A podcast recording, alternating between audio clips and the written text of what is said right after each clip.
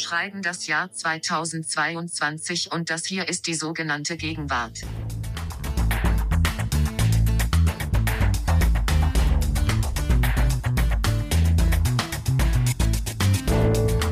Und ich begrüße alle Zuhörer unseres Podcasts zur neuen Folge des Föto-Podcasts. Oh, ich wiederhole mich schon im ersten Satz. Ah, das wirkt spontan und echt. Ich bin Ijoma Mangold und habe meinen Gesprächspartner, meinen Mitstreiter Lars Weißbrot auf der anderen Seite. Hallo Lars. Hallo Ijoma, das ist eine sehr sympathische Anmoderation. Es ist ja auch schon spät. Wir nehmen heute mal ein bisschen später auf als sonst. Aber es ist noch kein Alkohol im Spiel. Es ist kein Alkohol im Spiel, aber es ist gleich eine andere, andere gemütliche, loungige Baratmosphäre.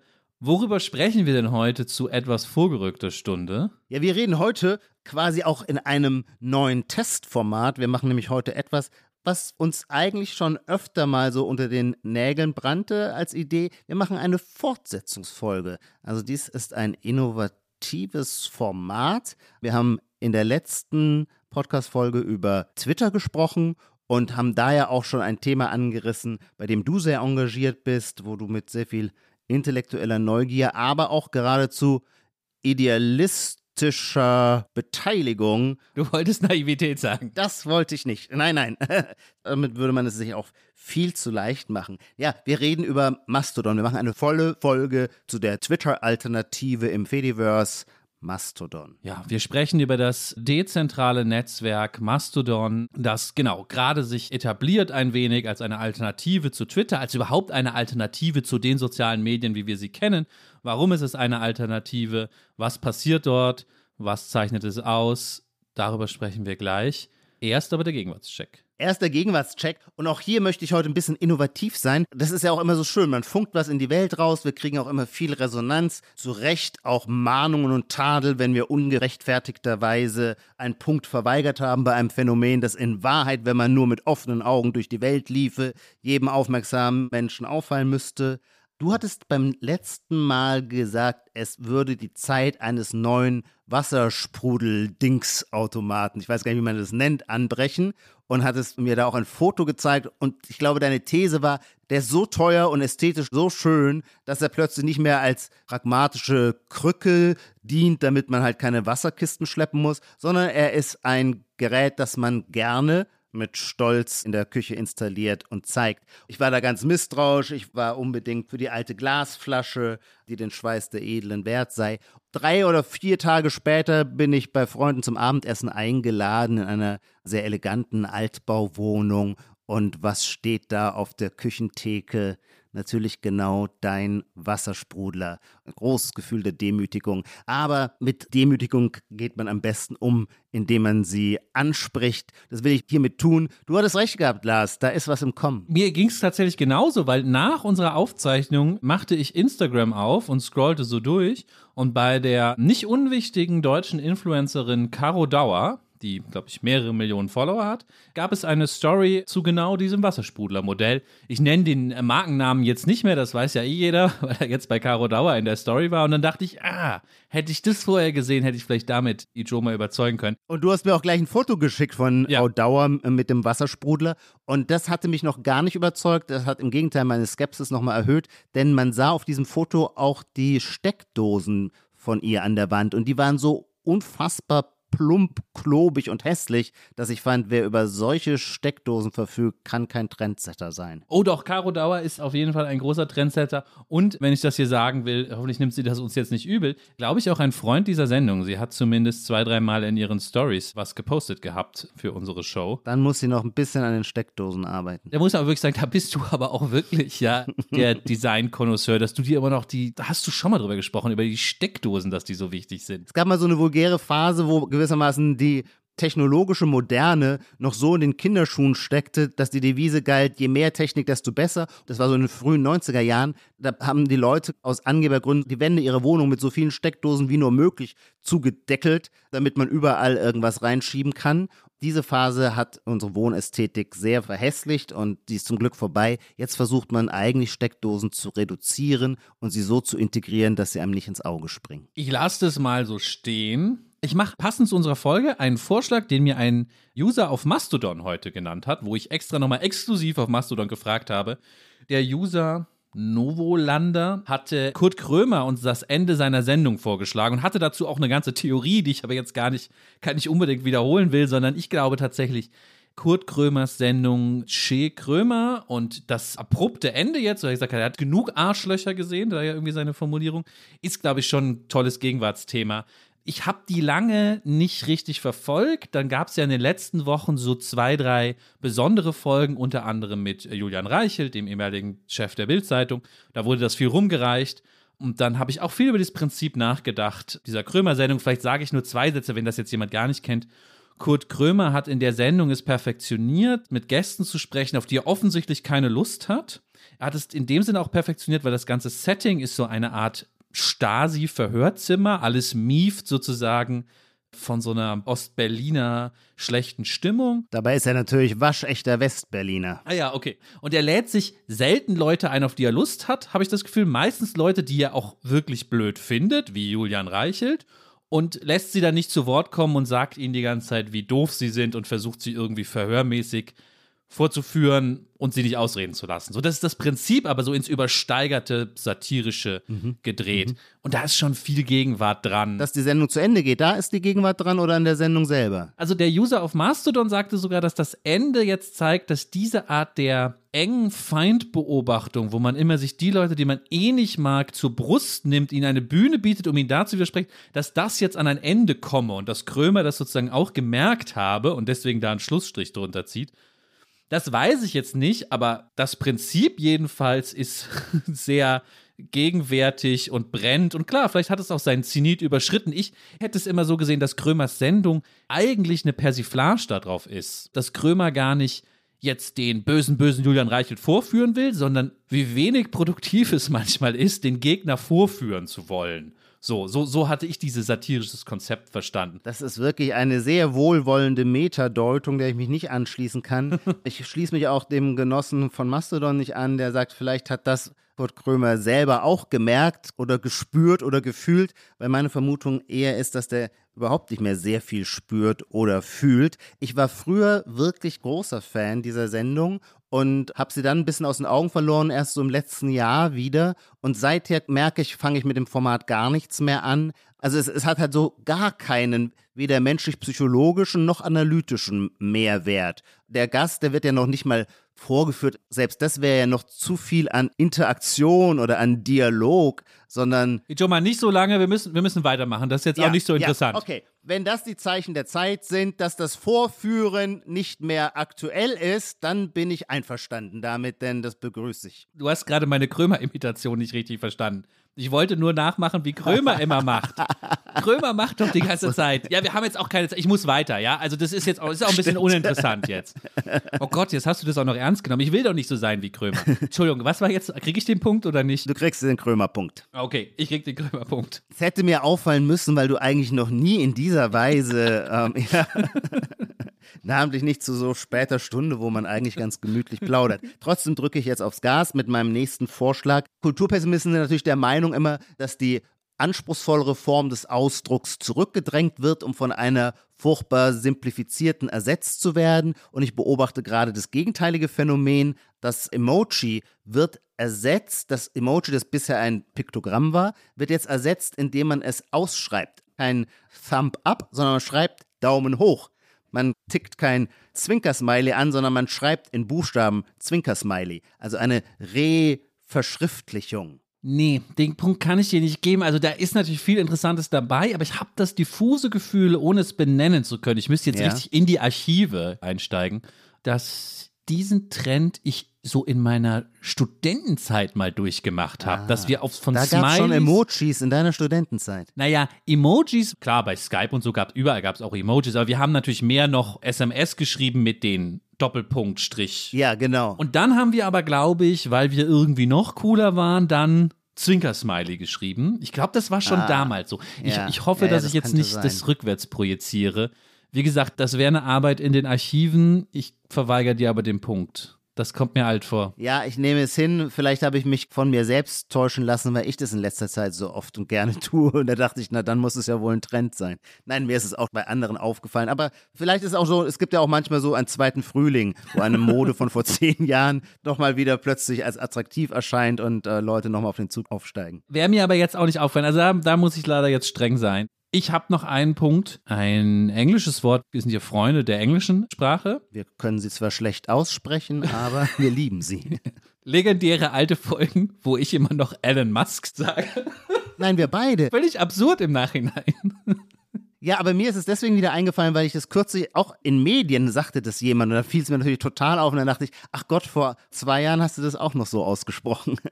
Also wir sind ja auch lernende Systeme. Das englische Wort, was ich jetzt sagen will, ist mir vor ein paar Monaten zum ersten Mal oder vor einem Jahr oder vielleicht zum ersten Mal begegnet im Kontext der Computerspieleberichterstattung, wo es darum ging, dass bei einem Spiel, was fehlerhaft ausgeliefert wurde, darüber diskutiert wurde, ob die Designer und Programmierer des Spiels zu sehr in der Crunch-Time waren, als sie es ausliefern mussten oder in die Crunch-Time gehen mussten oder ob es mal wieder in die Crunch-Time ging.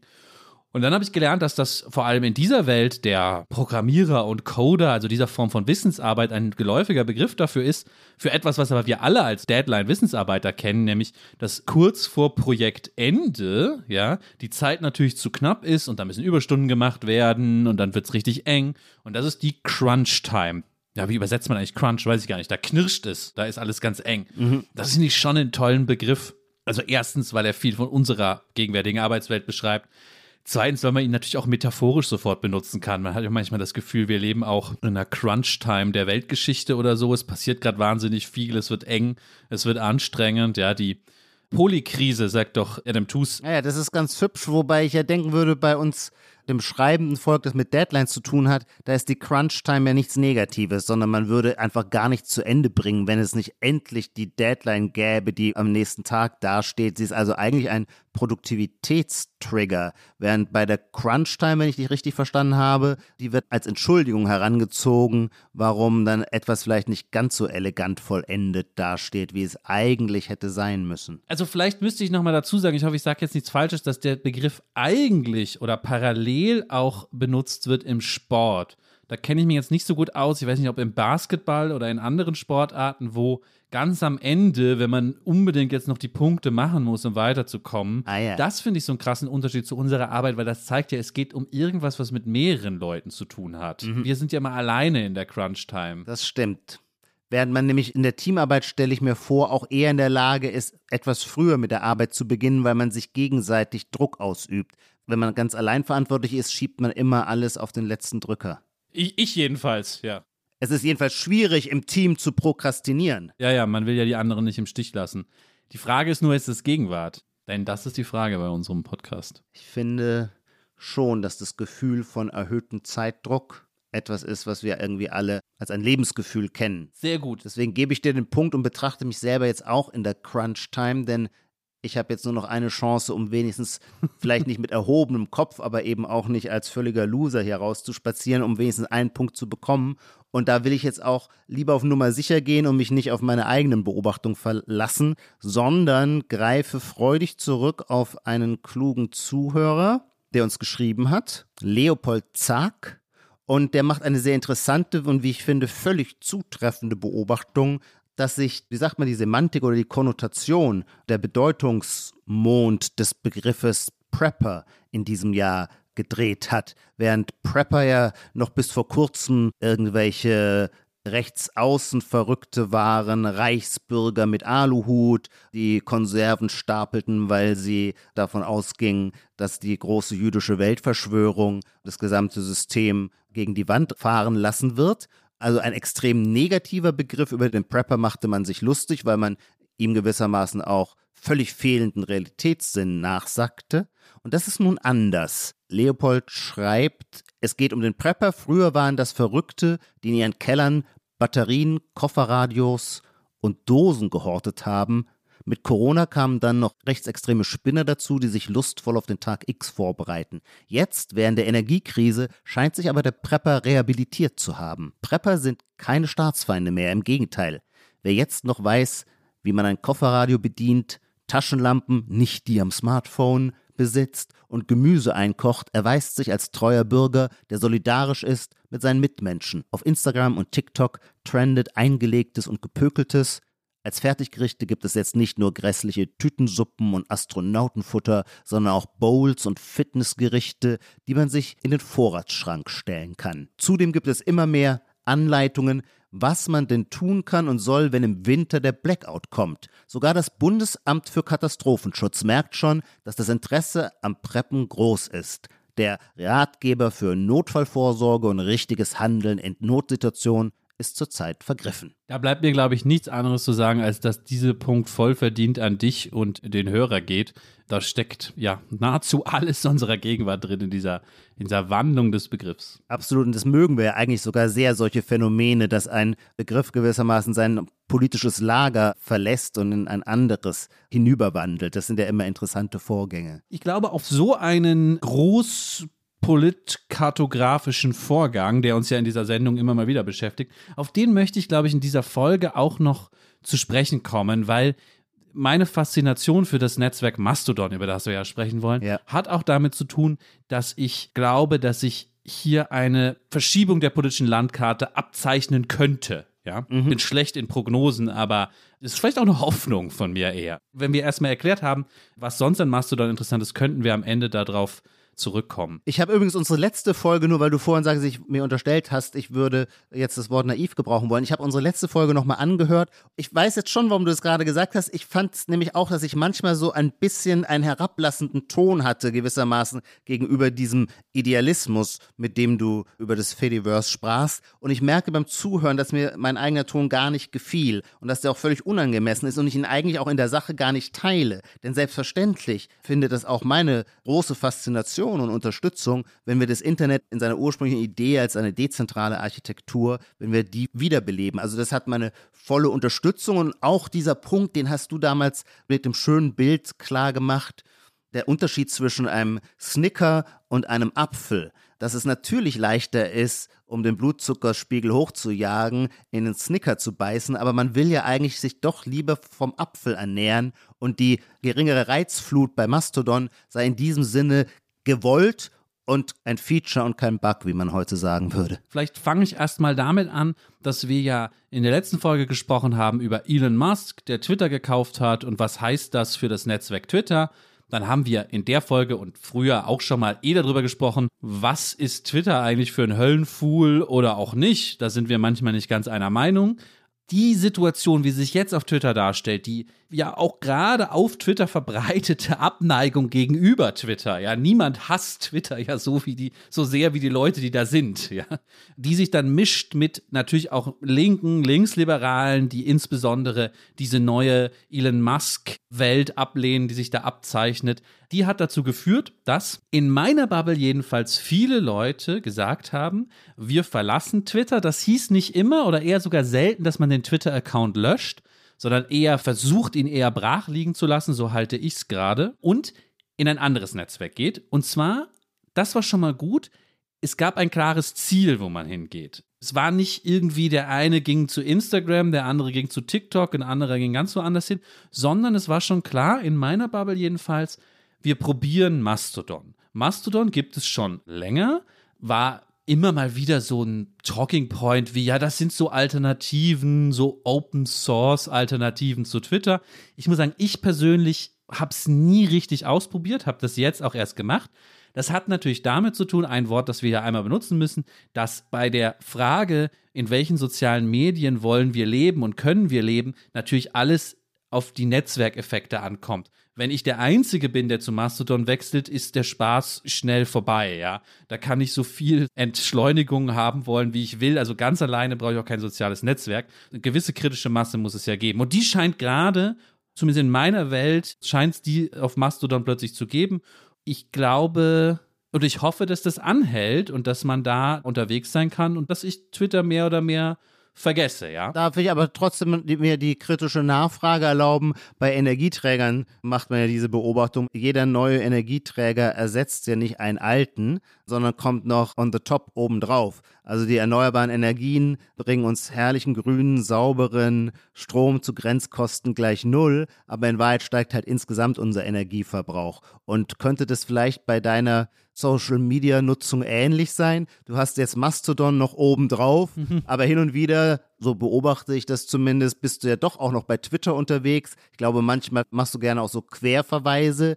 Das habe ich auch selber noch nicht ganz verstanden. Ich habe mich jetzt auch vor einer Woche in Vorbereitung auf diese Sendung bei Mastodon angemeldet, damit ich nicht wie ein Blinder von den Farben rede. Eine direkte Verlinkung zwischen den beiden Plattformen ist nicht möglich, oder? Kann man so quasi durchklicken von einem Twitter Lars Weißbrot Tweet, kannst du da einen Link setzen und wenn ich auf den klicke, lande ich dann bei Mastodon? Ja, das geht schon. Also verlinken lässt sich alles. Ach so. Aber du bist natürlich dann nicht mehr in der gleichen App oder in der, auf, in der gleichen Browserfenster. Also es ist nicht interoperabel Ah, in ja. dem Sinne, dass einfach die Tweets sich bei Mastodon reinladen lassen. Man kann das, wichtiger Begriff der Gegenwart, cross-posten, ja, also einfach auf beiden Kanälen Ja. posten. Das geht. Weil das gab es irgendwann, ich weiß, in frühen Jahren war das immer so, alles, was man bei Twitter tweetete, erschien dann auch bei Facebook automatisch. Und ich glaube, dieses Tool wurde irgendwann abgeschafft von Facebook. Ja, genau. Also das können natürlich diese zentralisierten Plattformen entscheiden, wie sie wollen. Wer ihre API da nutzen darf, also die Anschlussstelle, wo sie nach außen Daten rausgeben oder reingeben können und dann können sie das auch abschalten. Genau, früher sah man dieses Cross-Posten häufiger, jetzt kommt das Cross-Posten zurück, weil viele Leute einfach ihre Tweets dann bei Mastodon auch spiegeln. Deswegen würde ich jetzt nochmal so als, als McKinsey-Berater sagen, naja, die sozialen Netzwerke werden natürlich auch sehr viel von Menschen genutzt, die etwas promoten wollen. Unternehmen, irgendeine Marke, ein Schriftsteller, der sein Buch anpreisen möchte. Die würden ja nie sagen, wir entscheiden uns jetzt gegen Twitter und für Mastodon, sondern die würden einfach noch eine Plattform mit in ihre Marketing-Tools aufnehmen. Dann reden wir ja auch über die super interessante Frage, wie sterben soziale Netzwerke überhaupt? Ja. Ja. Also vielleicht machen wir kurz nochmal einen Exkurs dazu, weil das ist ganz interessant, weil jetzt denke ich natürlich vermehrt darüber nach. Und ich glaube, vielleicht müssen wir realistische Vorstellungen vom Sterben eines sozialen Netzwerkes haben. Es ist langsam und qualvoll. Ja, ich weiß nicht, ob es langsam und qualvoll ist. Erstmal ist es subjektiv, ja. Ich habe das neulich im Gespräch zu dir manchmal gesagt. Sterben kann ja auch manchmal nur heißen. Früher war das doch so, du bist seit drei Jahren in einen Club gegangen, hey, wir gehen heute wieder in die Papierfabrik, ja, da ist geil Inditronic, so. Und dann gehst du dann nochmal hin. Es gibt keine harten Fakten, die dagegen sprechen, aber du gehst rein und denkst irgendwie, ah nee, ist vorbei. Ja. Also es ist ja was ganz Subjektives. Und dann klar, es gibt natürlich StudiVZ ist ja mittlerweile wirklich abgeschaltet. Irgendwann ist dann zieht dann auch jemand den Stecker. Aber mein Beispiel ist Facebook. Ich habe mich nie von Facebook abgemeldet. Kriege auch manchmal noch so eine Freundschaftsanfrage. Ich gucke da sogar einmal die Woche rein. Einfach so, macht dann gelangweilt wieder zu. Ja, ja. Und das ist halt ein totes soziales Netzwerk. Das heißt ja nicht, dass die Leute dann da irgendwie sagen, wir reißen jetzt hier alles ab oder so, ja. Ja. Es rinnt einem so durch die Finger. So sterben ja soziale Netzwerke. Und das ist mein- meine persönliche Hoffnung ein bisschen für Twitter. Vielleicht sage ich noch gerade einen Satz zu Mastodon, damit wir alle, hast du neulich den schönen Begriff auch benutzt, on the same page sind. Wenn ich Leuten von Mastodon erzähle, habe ich manchmal Sorge, dass ich ihnen falsche Vorstellungen vermittle, weil ich immer von den Unterschieden zu Twitter rede. Aber der Witz von Mastodon ist ja, dass es bewusst als Alternative zu Twitter gestaltet ist. Das heißt, wenn ich mich da einlogge und das Interface sehe und was ich da machen kann, it's exactly the same. Also, ich kann kurze Posts schreiben. Haben die eine Längenbegrenzung? Ja, die ist ein bisschen länger als auf Twitter. 500 Zeichen sind's. Ah ja, ich habe nämlich gemerkt, bei meinen wenigen neuen, wie nennt man die? Die kann man jetzt nicht Tweets nennen. Wie nennt man? Das ist eine le- leidige Geschichte. Also Mastodon hat es Toots genannt. Also Mastodon ist der Name eines ausgestorbenen Elefanten, eines Art Mammuts. Und der tutet, also der trötet. Und auf Deutsch wurde es auch als Tröt übersetzt.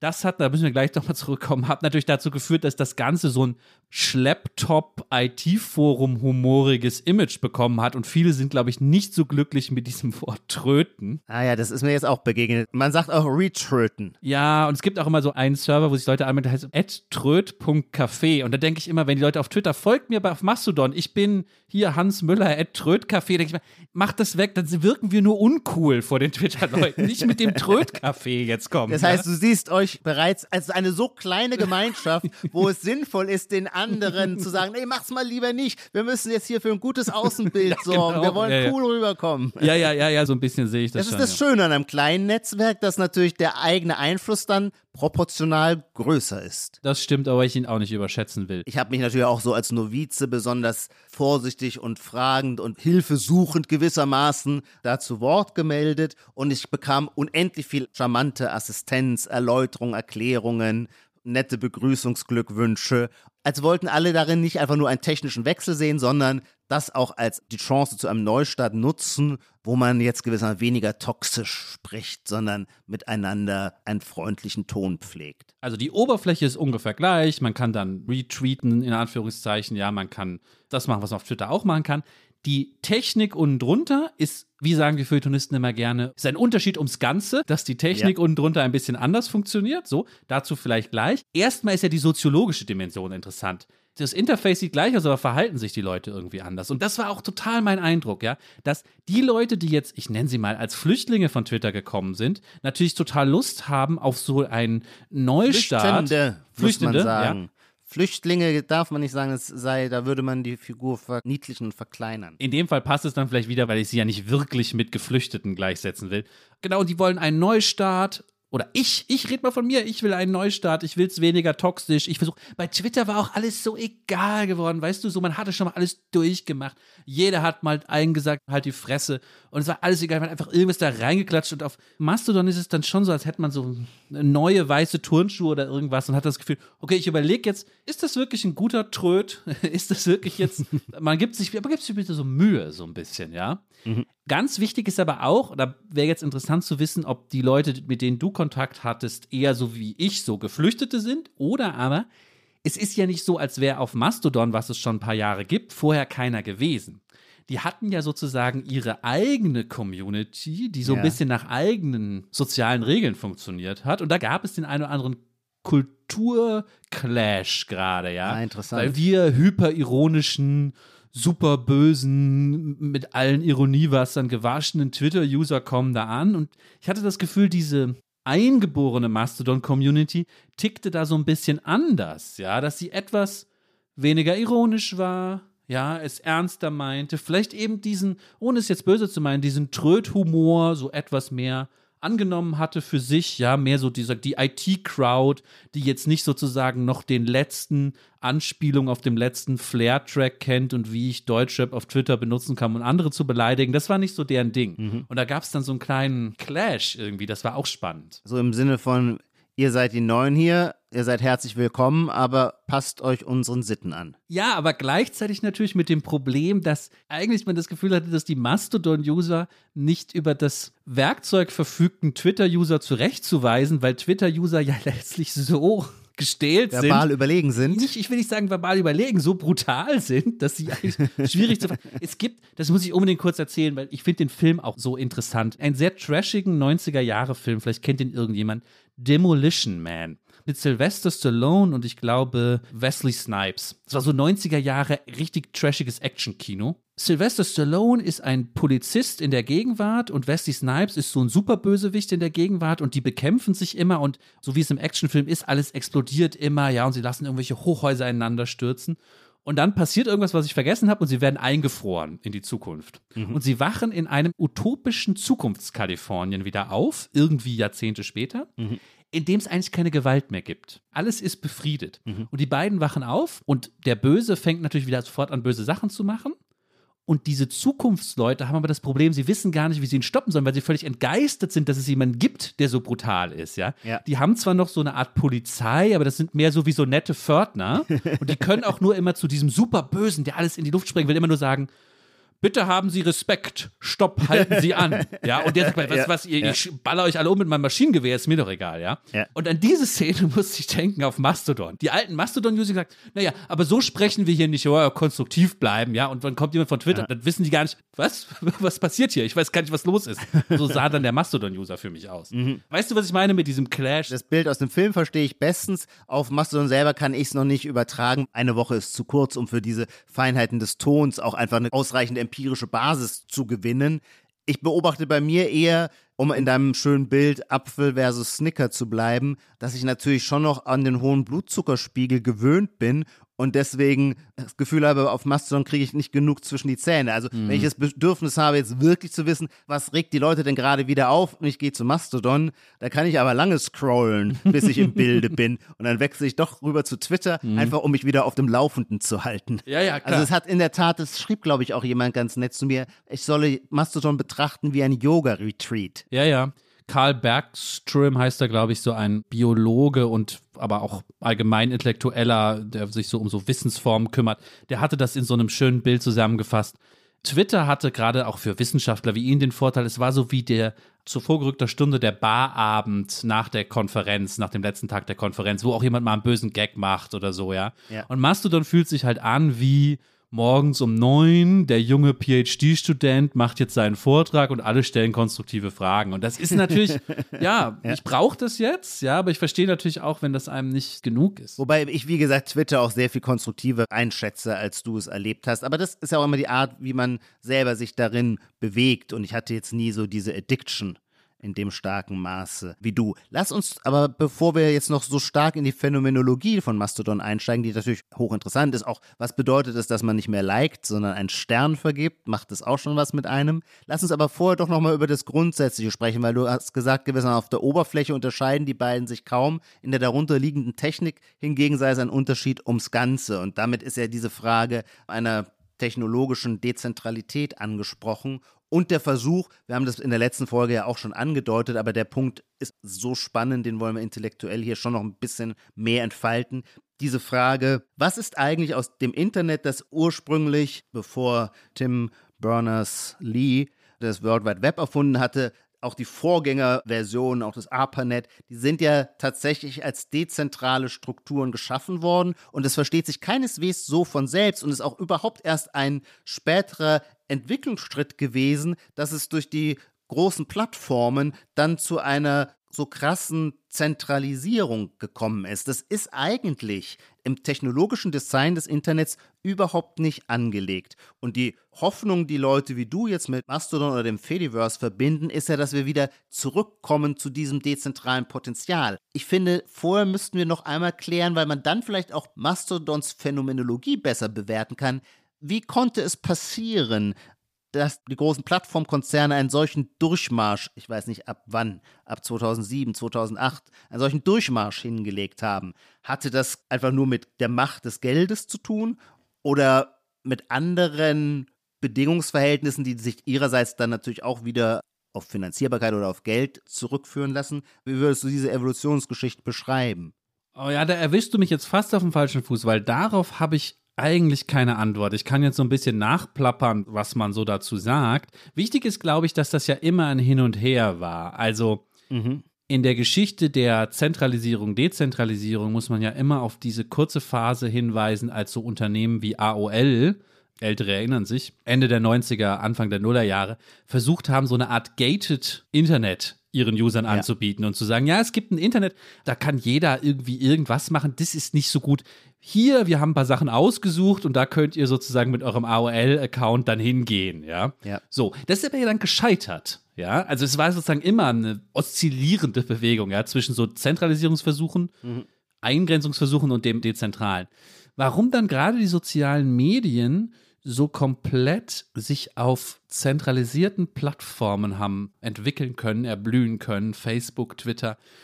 Das ist eine gute Frage. Es hat sicher damit was zu tun, dass eben auf diesen Plattformen der Zuckergehalt sich perfektioniert anreichern ließe, dass wirklich jede kleine Animation von dem Like-Sternchen so gemacht war, dass du das sozusagen neurochemisch nochmal haben willst und das ließ sich wahrscheinlich zentralisiert einfach besser realisieren. Ich finde es halt immer so ein bisschen bequem, und vielleicht ist das im Übrigen auch schon ein weiterführendes Stichwort, die Bequemlichkeit, so ein bisschen arg bequem, wenn man immer die Bösartigkeit der Konzerne, die selbstverständlich nichts Gutes im Schilde führen, ich will keine Gegenthese dazu aufstellen, aber als Erklärung lässt es mich unbefriedigt zurück, sondern ich würde schon sagen, offensichtlich stellen die großen Plattformkonzerne etwas zur Verfügung, wonach der Kunde verlangt, sonst hätten sie sich in dieser Weise, ist ja fast schon tautologisch, nicht durchgesetzt. Also was können die, was dezentralere Strukturen nicht können? Dann sind wir bei einer großen Frage, die dich ja auch immer interessiert, weil du dich ja bekanntlich mit Bitcoin beschäftigst.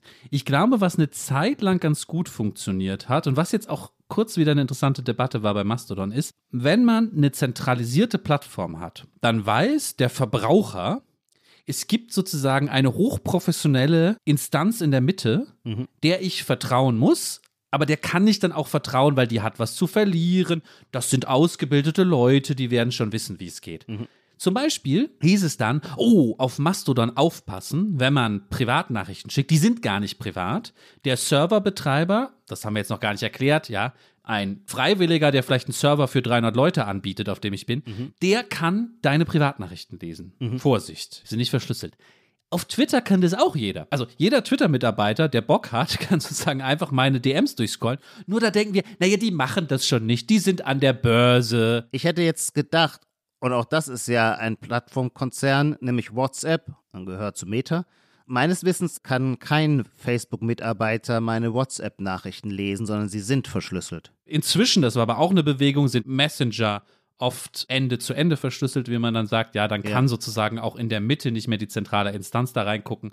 Das gilt allerdings nicht für die Twitter-DMs oder für Mastodon-DMs, die haben diese Technik nicht. Was ist das Problem? Warum baut man da keine Ende-zu-Ende-Verschlüsselung ein? Gute Frage. Ich glaube, bei Mastodon ist es auch geplant. Das ist, glaube ich, technisch dann vielleicht nicht so einfach. Mhm. Mastodon weist auch darauf hin, also wenn sie sicher kommunizieren wollen, machen sie das woanders. Du musst uns auch nochmal die Architektur dieser dezentralen Server, mhm. aus denen sich Mastodon dann zusammensetzt. Also statt eines zentralen Servers, über den Twitter in Kalifornien verfügt, den die kontrollieren und den sie einstellen können, wie sie wollen, gibt es eine Vielfalt an Servern, zwischen denen man auch wechseln kann. Betreiben die auch das, was man dann die Datenspeicherung nennt? Wer bei Mastodon einen Server betreibt, kann der die Daten all der User auf diesem Server genauso bewirtschaften, wie es Twitter oder Facebook tun? Ich glaube schon. Warum sollte er das sozusagen nicht können? Er hat halt nicht die Möglichkeit, alle auf einmal einzusehen, weil er dazu sagen, bei den anderen Servern was anfragen muss. Mhm. Es ist ja so ein Detail auch bei Mastodon, dass es zum Beispiel gerade keine Suche gibt über das gesamte Netzwerk hinweg ja, nach einzelnen Wörtern, zwar nach Hashtags nicht, aber nicht nach einzelnen Wörtern, weil das natürlich in dieser dezentralen Struktur schwieriger ist, das abzugleichen. Ja. Aber theoretisch könnten die auch mich tracken und meine Daten verkaufen. Aber warum redet dann keiner über Datensicherheit bei Mastodon? Ich hoffe, ich, ich erkläre es jetzt richtig, aber ich habe zwei Vorteile. Der erste ist, dadurch, dass ja alles, was passiert, dass die Software, dass der Code offen ist, kann ja sozusagen jeder nachvollziehen, was genau gemacht wird. Ja. Aber das heißt natürlich nicht, dass nicht jemand anderes einfach meine Daten sozusagen scrapen kann, wegnehmen kann, ohne dass ich es merke. Aber zumindest in dem Code, mit dem ich mit anderen kommuniziere, kann sich nichts verstecken, was ich da nicht vermutet habe. Und das andere ist einfach, dadurch, dass es dezentral ist, habe ich ja jederzeit die Möglichkeit zu gehen. Also ich glaube, das ist für dieses, um es jetzt ein bisschen politisch zu machen, für dieses Mastodon-Gefühl für mich so wichtig. Mhm. In dem letzten Buch von, in dem nachgelassenen Buch von, von David Graeber und diesem Wayne Grow, die zusammen nochmal in so eine etwas spekulative Geschichte der frühen Menschheit geschrieben haben. Ähm, Anfänge heißt das auf Deutsch. Ja. Da geht es auch sehr viel um Freiheit. Sie betonen immer wieder eine ganz wichtige Freiheit für frühe Zivilisationen, ja, für die, die eben noch nicht in so hierarchischen Städten gelebt haben, die Freiheit einfach woanders hinzugehen. Die nordamerikanischen indigenen präkolumbianischen Stämme hatten den Vorteil, wenn da einer gesagt hat, hier, was ihr anderen macht, ja, ihr anderen Cherokee, das gefällt mir nicht, ich gehe jetzt einfach darüber. Und das hast du deinen beiden verehrten Autoren geglaubt? Naja, es ist auf jeden Fall, ich glaube, Cherokee darf man gar nicht sagen, weil es jetzt gerade nicht, sorry, ich nur wegen politisch, politisch richtig. In der Phase, die man auch als Tribalismus beschreibt, weil sie von Stämmen geprägt ist. Glaubst du, kann das Individuum sagen, hey, die Stammeskultur hier, eure Leitkultur passt mir gar nicht. Ich schließe mich jetzt einem anderen Stamm an und der sagt, ja, wir freuen uns. Wir haben uns nämlich Diversity auf die Fahne geschrieben. Also jetzt schweifen wir wieder ein bisschen ab, aber tatsächlich ist es super interessant. Ich habe keine Ahnung, ob es stimmt. Ich kann ja nur Graeber da vertrauen. Ja. Aber es gibt zum Beispiel in Nordamerika ein bestimmtes System, das übergreifend über die Stämme hinweg funktionierte. Du warst nämlich in jedem Stamm einem Art Wappentier zugeordnet. Sozusagen bei den Bibern oder bei den Adlern. Und die gab es bei den anderen Stämmen auch. Und dadurch hattest du sozusagen da so eine Anschlussmöglichkeit und so behauptet Graeber, es gab sozusagen auch eine Art Verpflichtung der Gastfreundschaft, dass die dich sozusagen nicht sofort totgeschlagen haben. Klammer auf, außer du warst gerade im Krieg mit ihm, dann konntest du auch zu Tode gefoltert werden, Klammer zu. Aber im Prinzip eigentlich nicht, sondern die haben erstmal gesagt, hier, ah, du bist auch ein Biber, da drüben sind Biberleute, komm mal dahin. Das ist alles, glaube ich, auch spekulative Archäologie, was die beiden machen. Worum es mir geht, ist, für mich ist das eine gute Metapher für das, was ich bei Mastodon erlebe, nämlich das Gefühl, wenn es mir hier nicht passt, ja, sozusagen das Echte, dann geh doch nach drüben, dann gehe ich halt woanders hin, wo es mir vielleicht besser passt, ja. Mir ist das gerade passiert. Ich bin tatsächlich, kann ich ja sagen, ist ja öffentlich, ich bin tatsächlich auf einem Server, den ein Mitarbeiter von Jan Böhmermanns Satiresendung gestartet hat. Ich glaube, das sind mittlerweile 13.000 Leute. Jan Böhmermann hat sich sehr verdient gemacht um Mastodon und das sehr gefeatured. Und da wurde ich jetzt zum ersten Mal reglementiert. Jeder Server hat so Ach, seine eigenen? Regeln, ja, weil ich hatte. Kanye West hat doch so schlimme Sachen wieder gepostet, ja, und dann irgendwie auch so ein Ja. Hakenkreuz, was verbunden war mit einem Davidstern oder so, ja. Ja. Und ich hatte sozusagen das Bild von diesem Post von Kanye West gepostet und einen Gedanken dazu. Ja. Im Nachhinein wurde das auf Not Safe for Work gestellt, dass man das Bild nicht, zumindest nicht sofort sehen kann, sondern mal klicken muss. Wurde sozusagen Ah, ja. eingegriffen in meinem Post. Wird das durch ein Computerprogramm erledigt, durch einen Algorithmus oder sitzt da der echte Serverchef, schaut sich das an, denkt sich, naja, so ganz übel ein Antisemit wird Lars Weißbrot nicht sein, aber da war er vielleicht ein bisschen vorschnell, das entspricht eigentlich nicht unserem Verhaltenskodex. Jetzt belege ich das mal. Genau, sowas wollen wir hier nicht sofort sehen. Da muss man zumindest einmal klicken. Ich will wirklich mir das angucken. Ja. Übrigens auch in dem Fall inhaltlich finde ich es gedeckt, würde ich mich gar nicht aufregen. Verlangt es so enorme Zeitressourcen, dann so einen Server zu betreiben. Ja, du musst ja alles, ja. was auf deinem Server passiert, verfolgen und beurteilen. Nein, nein, die gucken sich natürlich nicht alles an, aber die Sachen können ja gemeldet werden von anderen Mhm. Usern. Ich frage immer zu so naiv nach, weil ganz viele, inklusive mir, wissen so wenig von Mastodon, dass wir von dir auch ganz praktische Beschreibungen haben wollen. Ja, ja, genau. Also ich betreibe ja selber keinen Server, aber das ist natürlich viel Arbeit, die auch da Ja. meist freiwillig geleistet wird, ja. Also ohne Bezahlung jetzt dafür. Aber das Interessante war, dass ich das ohne jedes Ressentiment hinnehmen konnte, obwohl ich doch so jemand bin oder vielleicht auch zu jemandem geworden bin, der dann immer sofort so eine, so eine libertären Trotz bekommt. So, warum sagt mir hier jemand wie? Und ich bin doch auch immer eher so, so für Meinungsfreiheit und muss das jetzt irgendwie nochmal zugedeckt werden, weil das böse Bilder sind oder so.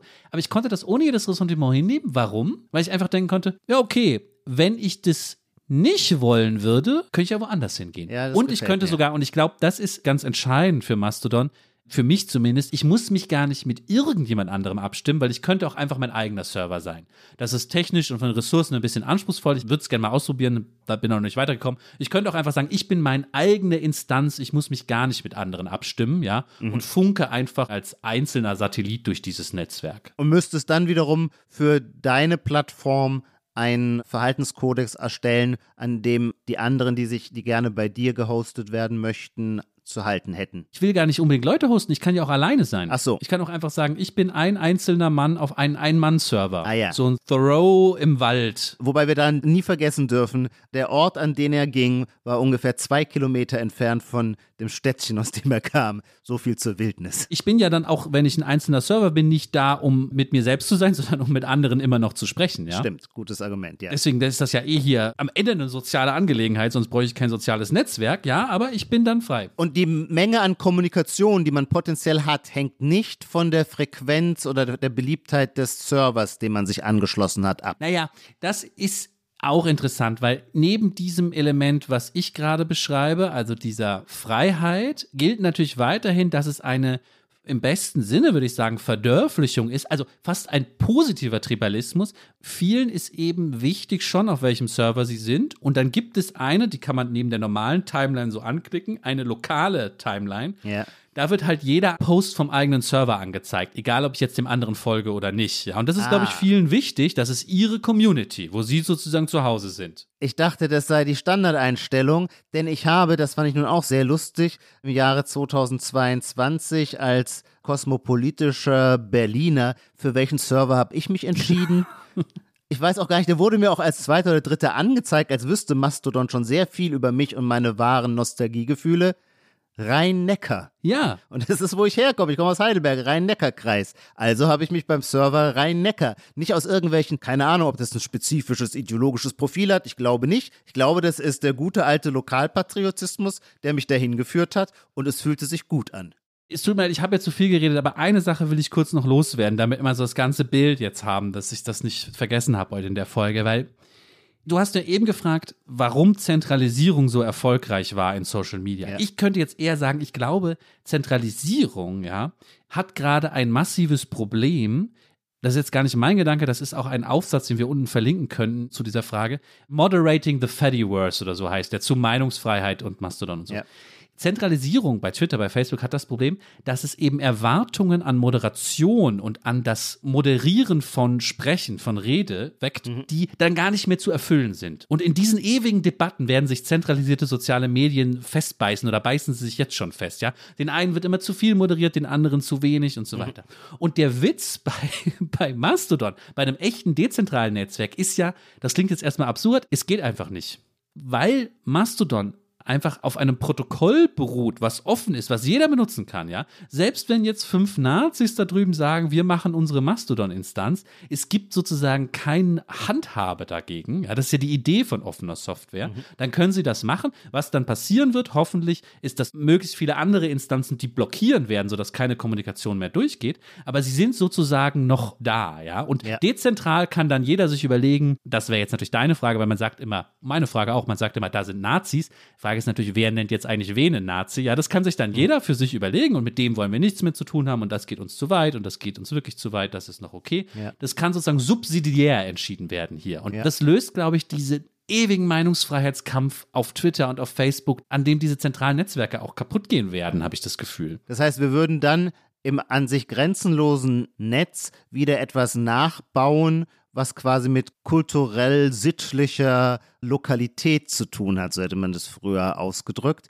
Nur, dass wir frei wählen können, welcher Stammesgesellschaft wir beitreten wollen. Ja. Wir sind nicht durch Herkunft. Nur weil ich aus, in Heidelberg geboren bin, muss ich nicht bei Rhein-Neckar sein, sondern nur, wenn ich gerade meinen Nostalgie-Blues habe. Absolut. Und das, das finde ich das, jetzt möchte ich echt sagen, utopische an sowas wie Mastodon, ja. Dass ich das Gefühl habe, dass die, ich habe das Wort eben schon benutzt, die Dörflichkeit, ja, die schon immer ja mit dem Internet verbunden wurde, ja, der berühmte Marshall McLuhan-Begriff vom Global Village, dass die Dörflichkeit, die übrigens, Ja. ich muss am Mastodon immer an, auch wieder eine Geschichte für sich, an die Documenta denken, ja, weil da ging es ja auch so viel um das dezentrale Dörfliche. Und endete in einem riesen Fiasko. Ja. Und das kann ja erstmal auch bedrückend sein. Man denkt so, oh, jetzt muss ich zurück aufs Dorf. Ja, ich war doch extra in die Großstadt gezogen, um mit dem Zeug nichts mehr Ja. zu tun zu haben. Aber der Unterschied ist halt, im echten Dorf bist du halt doch gefangen. Die Dörflichkeit in dezentralen Netzwerken wie Mastodon ist eine, wo nur alle freiwillig sind. Und wer nicht da sein möchte, der geht woanders hin. Und wer gar kein im Dorf sein möchte, der ist halt für sich alleine und kommuniziert mit anderen, ohne in einem Dorf wohnen zu müssen. Und das ist nicht, nicht toll? Ist das nicht, ist das nicht doch was Utopisches irgendwie? Oder bin ich da naiv? Ja, ich würde es gar nicht so emphatisch ausflaggen, sondern vor allem deskriptiv fassen als ein interessantes Phänomen und dann kann ja jeder sich dazu verhalten, ob er das einen Vorteil oder einen Nachteil findet. Es erinnert mich an einen Podcast, den ich jetzt vor zehn Tagen oder so gehört habe. Future History, glaube ich, heißt der Podcast, in den ich hin und wieder reinhöre, weil er interessante Themen aufwirft. Und da war zu Gast jemanden, den du auch schon mal für die Zeit interviewt hast, der unter dem Namen Tante im Netz bekannt ist. Ein, ich weiß gar nicht, wie man das heute nennt. Früher hatte man gesagt, ein Netztheoretiker oder Netzpolitik-Analyst. Tante erklärte auch da ganz ähnlich wie du, aber mit einer doch leicht anderer Tonalität den Reiz am Fediverse und den Reiz an Mastodon und hat auch diese lokale Einbindung so stark gemacht, allerdings auf eine Weise, die ich jetzt nicht so ohne weiteres umarmen würde. Das des Nichtschwimmerbeckens. Und natürlich sei das Netz als Ganzes gewissermaßen der wilde Ozean, aber in diesem wilden Ozean fühle sich ja nicht jeder so sicher und so wohl. Und wer gerne ein bisschen mehr Schutz und Protektion und Rücksichtnahme möchte, der gehe ins Nichtschwimmerbecken. Und das ist dann gewissermaßen, das wäre dann der eine Server, der eine möglichst umfassende Moderationsservice seinen Nutzern anbietet. Das könnte ja ein Server sein, auf dem gesagt wird, Lars Weißbrot ist vielleicht kein Nazi, aber der schreibt manchmal so Sachen über Corona-Maßnahmen, das finden wir gar nicht gut, den blockieren wir hier, den gibt es hier nicht. Ja. Und dann wäre es ja fair enough. Ja. Da könnte ich sagen, ja, auf dem Server finde ich halt nicht statt, ist deren Entscheidung. Und wer da sein will, ist halt da, ist geschützt vor mir. Das wäre ja sozusagen das Nichtschwimmerbecken dann. Genau. Tante hat aber den Gedanken des Nichtschwimmerbeckens dann noch verbunden, in interessanter Weise mit politischer Regionalität, Kommunitarismus. Wenn nämlich der Server bei der kleinsten politischen Einheit, in der wir als Bürger unterwegs sind, nämlich bei unserer Kommunalverwaltung,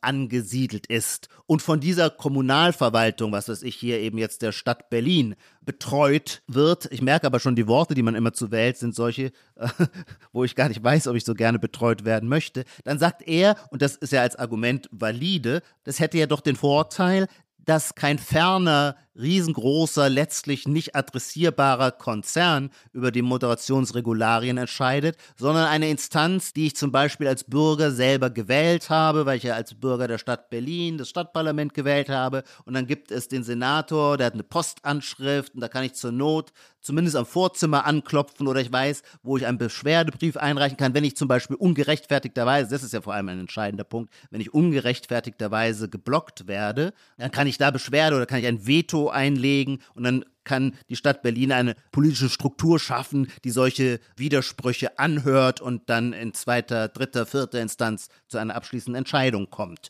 Es hat so etwas sehr, ich will nicht sagen basisdemokratisches, das ist glaube ich nochmal ein bisschen was anderes, aber eben ja kommunitaristisches. Die Hoffnung, dass aus der Verwurzelung in diese kommunale politische Struktur ein stärkeres Maß an Vertrauen und Überprüfbarkeit und idealerweise auch von Widerspruchmöglichkeit sichergestellt wird.